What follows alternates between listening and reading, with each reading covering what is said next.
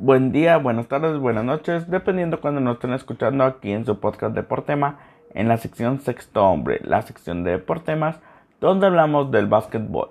Y aquí iniciamos una semana, una semana más.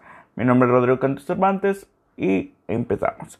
Como siempre, vamos a darle primero al seguimiento al mexicano Juan Toscano desde el sábado que se grabó esto hasta el día de hoy y veamos cómo le fue a nuestro a nuestro mexicano en la gran carpa. Veremos cuál es el veremos cuál es el avance que ha tenido nuestro compatriota y que y un pequeño análisis de, de su tiempo jugando con los Warriors de Golden State.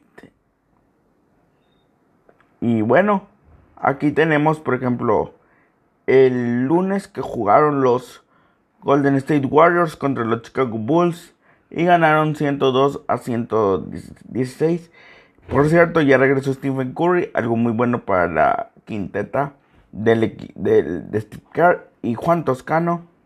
Juan Toscano jugó solo dos minutos y lamentablemente no tuvo ni asistencia, ni rebotes, ni robos, ni puntos. Eh, fue algo, digamos, no penoso, pero sí se podía esperar por las grandes actuaciones que había tenido el mexicano, que pudiera jugar más tiempo. Y realmente ese fue el único partido que tuvieron los Golden State Warriors desde que grabamos hasta ese día. Entonces, pues fue algo, digamos, eh, sí, pequeño para el mexicano, pero esperemos que con el paso del tiempo sigan teniendo más actividad. Y bueno, vámonos a los standings y vámonos a resultados importantes. Vámonos al oeste donde Utah Jazz parece que sigue dominando 35-11. Ellos no pierden ni por error. En 46 partidos solo han perdido 11 partidos. Es algo increíble. Los, los Suns de Phoenix se mantienen a 3 juegos y medio con 32-14 e intentan ahí incomodar, pero ya se ven un poco lejos, la verdad. Ni hablar de los de los Clippers con 32-17 y a cuatro juegos y medio están pues ya más lejos de Utah Jazz. Y los Lakers después de la lesión de Anthony Davis primero y luego LeBron James se te lesionan tus dos monstruos a la ofensiva casi al mismo tiempo es complicado y tienen 30-17 a 5 juegos y medio de lo que es el Utah Jazz. Entonces sí se ve un poco ya lejos, pero los Lakers pues seguirán e intentarán mejorar su posición que todavía es muy accesible superar a los Clippers. Ahora los Denver Nuggets que ayer le ganaron eh, de una forma casi aplastadora a los 76 que ahorita vamos a hablar de ellos están en un quinto lugar con 29-18 a 6 juegos y medio de lo que es el Utah Jazz. Y Portland Blazer con, con 28-18 están en su sexto lugar. Ellos no se han movido de su sexto lugar prácticamente en ningún momento de la temporada. Los Dallas ya están en un séptimo lugar y ya están con 24-21 a 10 juegos y medio de Utah Jazz. Ya solo medio juego de lo que es San Antonio. Yo creo que ahí puede haber varios cambios, pero aún así creo que San Antonio se puede caer y voy a explicar por qué. Porque, por ejemplo, Stephen Curry ya regresó y que Golden State cambió mucho con el Chef Curry adentro de la duela. San Antonio con 23-21 es el último de los invitados por el lado del oeste, pero tiene 10 juegos y medio de diferencia de Utah Jazz y solo está un juego y medio por encima. Perdón, y solo es, no, San Antonio está a 11 juegos de Utah Jazz y solo está a un juego y medio por encima de Golden State Warriors. Entonces yo sí creo que los de Kerr puedan superar a los de Popovich y va a haber un cambio ahí de, de octavo lugar. Es más, yo no descartaría tampoco que los Golden State puedan estar hasta en un séptimo lugar. Pero eso lo hablaremos ya después y veremos a ver qué pasa. Pero bueno, eso es el oeste. Vámonos al este, donde vuelvo a repetir, Filadelfia perdió. Eh, si no escandalosamente, sí perdió, digamos, por, por un margen que no se esperaba contra los Denver Nuggets, ya que perdieron el día de ayer. 95 a 104. Fue por 9 puntos, pero llegaban a perder hasta por 20 puntos. Fue algo sorprendente para los Golden Nugget, que para los Nuggets Denver que haya pasado esa situación. Pero cualquiera le puede pasar. Pero con esto empatan en el mismo récord a Brooklyn Nets.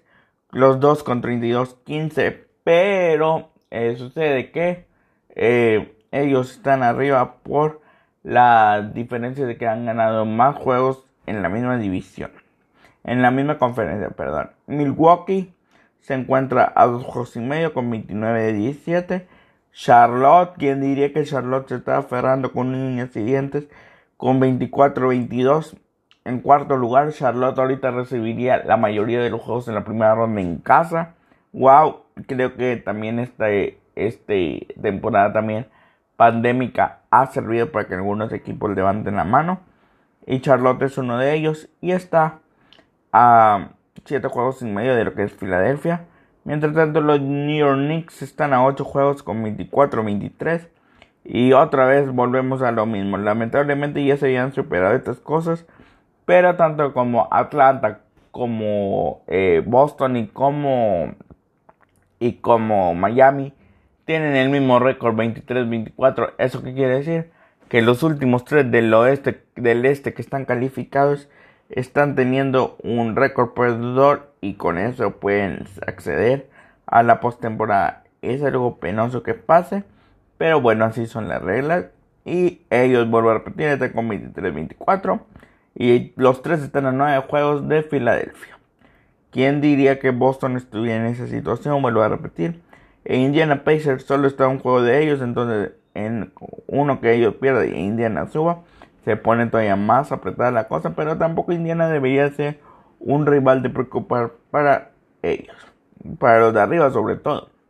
Para los otros tres de abajo sí, fácil se puede cambiar en cualquier momento, pero para los de arriba no debería ser problema. Ahora veremos los partidos más importantes que hay de hoy miércoles en la noche al viernes en la noche. Y bueno, tenemos hoy un plato fuerte hoy. Los Bucks contra Lakers. Eh, Bucks, eh, tercer lugar del este contra Lakers, cuarto lugar del oeste. Esperemos si los Lakers puedan sacar el orgullo. Este o no esté LeBron, esperemos si puedan sacar el orgullo. Y será un buen duelo, en realidad, independientemente esté LeBron o no. Ese, eh, esperemos si no den una paliza los los Bucks porque sí sería algo, digamos, algo eh, doloroso para el equipo de, de para el equipo de, de los Lakers. Si es que sin LeBron se pueden, se pueden, digamos, ir con las manos vacías, pero esperemos a ver qué pasa. Y ese es el partido más interesante que hay el día de hoy, mañana jueves, que es jueves santo aunque en NBA no hay descanso. Eh, un partido interesante, si se le puede llamar así, es el que van a enfrentar los Denvers contra los Clippers, el tercer lugar del oeste contra el sexto lugar, contra el quinto lugar del oeste. Es lo más emocionante que trae. Y el viernes santo se van a enfrentar unos, mmm, si vemos el calendario, no bueno, unos Portland Blazers contra Bucks un tercer lugar del este contra un sexto lugar del oeste. Es más o menos lo más interesante que te pueden traer. Y pues bueno, pero lo más emocionante son los Bucks contra los Lakers. Con eso termina Sexto Hombre. Muchas gracias por su atención. Dios los bendiga.